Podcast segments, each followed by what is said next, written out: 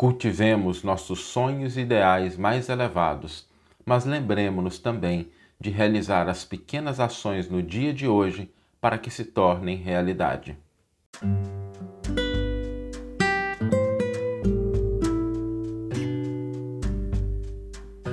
Você está ouvindo o podcast O Evangelho por Emmanuel, um podcast dedicado à interpretação e ao estudo da Boa Nova de Jesus através da contribuição do benfeitor Emmanuel. A nossa reflexão de hoje será sobre a atitude, a postura que nós devemos ter quando a gente percebe a distância entre os nossos ideais, os nossos sonhos, os nossos anseios e a nossa realidade. Às vezes a gente tem expectativas em relação à nossa vida pessoal, em relação aos ideais superiores de espiritualidade, de crescimento, de aperfeiçoamento, que são sonhos, anseios legítimos. A gente realmente quer aquilo. Mas quando a gente confronta com a realidade, parece que há um grande abismo entre essas duas coisas. Nós nos projetamos conquistas, valores, posturas, realizações, e aí a hora que a gente olha a nossa realidade, a gente vê que existe uma distância muito grande. E às vezes a gente se desanima. Às vezes a gente acha assim que o quadro é desolador. Principalmente eu acho que numa época de redes sociais em que a gente tem contato com muito mais pessoas de diferentes aspectos, trabalhando em diferentes áreas, na área da espiritualidade, na área pessoal. A gente às vezes olha para essas pessoas e fala assim: nossa, é, Fulano já está lá na frente, Ciclano já conquistou isso, Beltrano tem uma postura que eu admiro muito. E aí a gente olha para a gente e vê um grande, uma grande diferença em relação a isso. Agora, é sempre importante a gente lembrar do seguinte, e aí eu vou tentar traduzir numa frase mais singela aqui. Quem vê a fruta na feira não enxerga a semente no solo. Quem vê a fruta na feira não enxerga a semente no solo.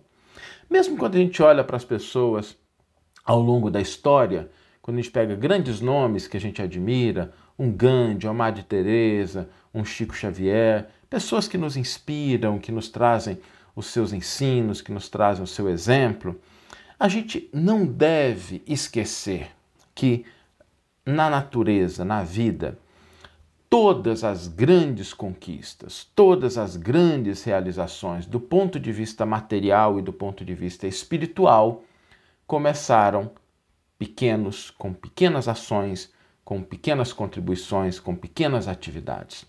Isso é lei da vida. Quando a gente olha uma pessoa, quando a gente olha uma realização, quando a gente olha uma conquista, a gente precisa se lembrar que a gente às vezes contempla a coisa acabada, a obra realizada.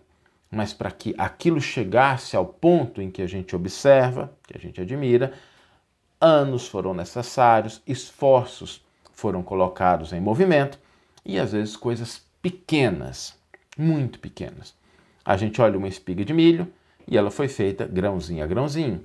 A gente olha uma árvore, eu me lembro sempre quando eu olho essas árvores, que são árvores seculares, que tem um tronco é, largo, às vezes várias pessoas para poder abraçar uma árvore. E a gente às vezes esquece que aquela árvore, aquela planta soberba, ela foi construída milímetro a milímetro através dos séculos. A floresta mais densa, semente a semente. A construção de uma cidade, tijolo a tijolo. As fortunas, pedra a pedra, o rio, riacho a riacho. Então, quando a gente olhar para as grandes realizações da vida, a gente consegue perceber isso. Perceber que todas elas são o resultado de pequenas ações. E aí a pergunta que a gente deve se fazer é o seguinte: aonde estão as pequenas unidades dos nossos sonhos e ideais mais elevados. Aonde estão as pequenas unidades dos nossos sonhos e ideais mais elevados? E a resposta, ela é nas pequeninas ações que nós podemos realizar hoje. no servicinho, na atividade pequena, na mudança que a gente puder concretizar hoje. Por isso, quando nós estamos buscando ideais, quando nós estamos acalentando os nossos anseios, é justo que a gente perceba que é importante guardá-los na mente, mas não nos distanciarmos da atividade do hoje. Porque ela pode ser simples, ela pode ser singela, mas ela é o alicerce, ela é a pedrinha, ela é a semente, ela é a gota d'água que, repetida, com perseverança, ela vai levar à concretização daqueles sonhos e dos nossos ideais. E do ponto de vista espiritual, existe um outro elemento que é importante a gente considerar também. Porque o corpo é perecível, mas a alma é imortal. Então, do ponto de vista espiritual, dos nossos anseios espirituais, do nosso crescimento, do nosso aperfeiçoamento, ainda que o corpo não ofereça as condições adequadas, ainda que ele caminhe para a decrepitude, ainda que ele esteja, a alma é imortal. E o dia de hoje também é repleto de pequenas oportunidades para a gente desenvolver, para a gente aperfeiçoar os aspectos da nossa individualidade mortal.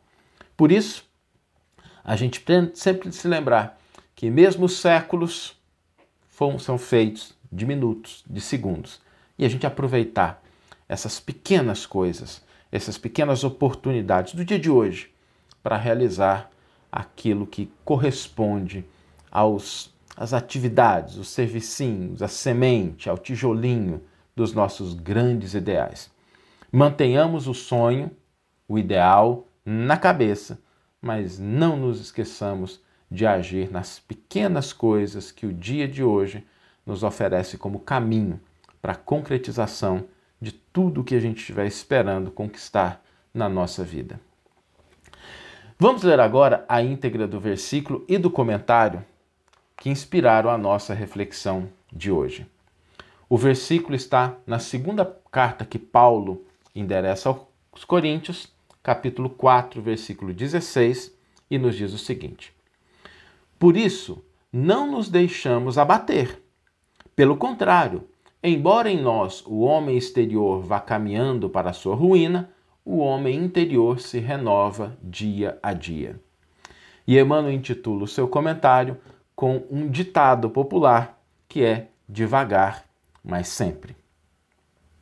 Observa o espírito de sequência e gradação que prevalece nos mínimos setores da natureza. Nada se realiza aos saltos e na pauta da lei divina não existe privilégio em parte alguma. Enche-se a espiga de grão em grão. Desenvolve-se a árvore milímetro a milímetro. Nasce a floresta de sementes insignificantes. Levanta-se a construção, peça por peça. Começa o tecido nos fios. As mais famosas páginas foram produzidas letra a letra. A cidade mais rica é edificada palmo a palmo. As maiores fortunas de ouro e pedras foram extraídas do solo, fragmento a fragmento. A estrada mais longa é pavimentada metro a metro.